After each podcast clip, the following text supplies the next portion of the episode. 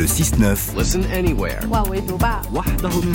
Sur France Inter. Et bonjour Gallagher Fenwick. Bonjour, bonjour à tous. Sur la chronique géopolitique ce matin, vous nous rappelez qu'il y a des drames ailleurs qu'en Ukraine et au Proche-Orient dont il faut également parler. Absolument Amélie. Celui qui se déroule actuellement au Soudan est de cela. Situé en Afrique du Nord-Est, sur les rives de la mer Rouge, cet immense pays est le théâtre d'une tragédie humanitaire en cours. Plus de 7 millions d'habitants y sont des déplacés internes. C'est plus que dans n'importe quelle autre crise actuelle dans le monde selon l'Agence des Nations Unies pour les réfugiés. Des déplacements provoqués par la guerre qui a éclaté en avril dernier. Elle oppose deux généraux qui, avant de s'affronter, ont participé ensemble à la transition démocratique dans le pays après la chute du dictateur Omar el-Béchir en 2019.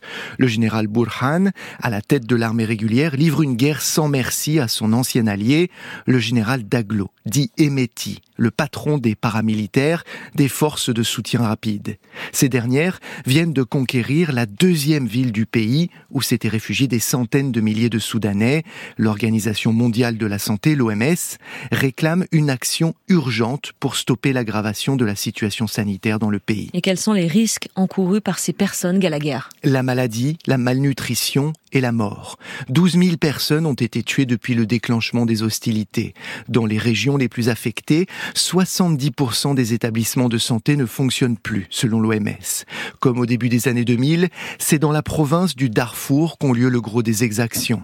Des civils y sont exécutés de manière sommaire et des femmes y subissent des violences sexuelles. Des actes parfois filmés par ceux qui les perpétuent, comme sur la séquence que vous entendez.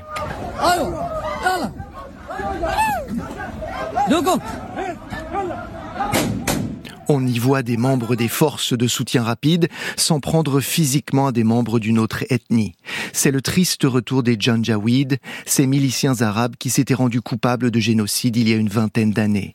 La peur que ce scénario ne se répète est à l'origine de la fuite de plus d'un million de Soudanaises et de Soudanaises vers les pays voisins, le Tchad notamment. Et que peut faire la communauté internationale, Gallagher? Il serait judicieux, Amélie, que le Conseil de sécurité se saisisse de cette situation afin de mettre des moyens en œuvre pour la protection des civils. Mais la première des mesures à adopter est de parler de ce conflit.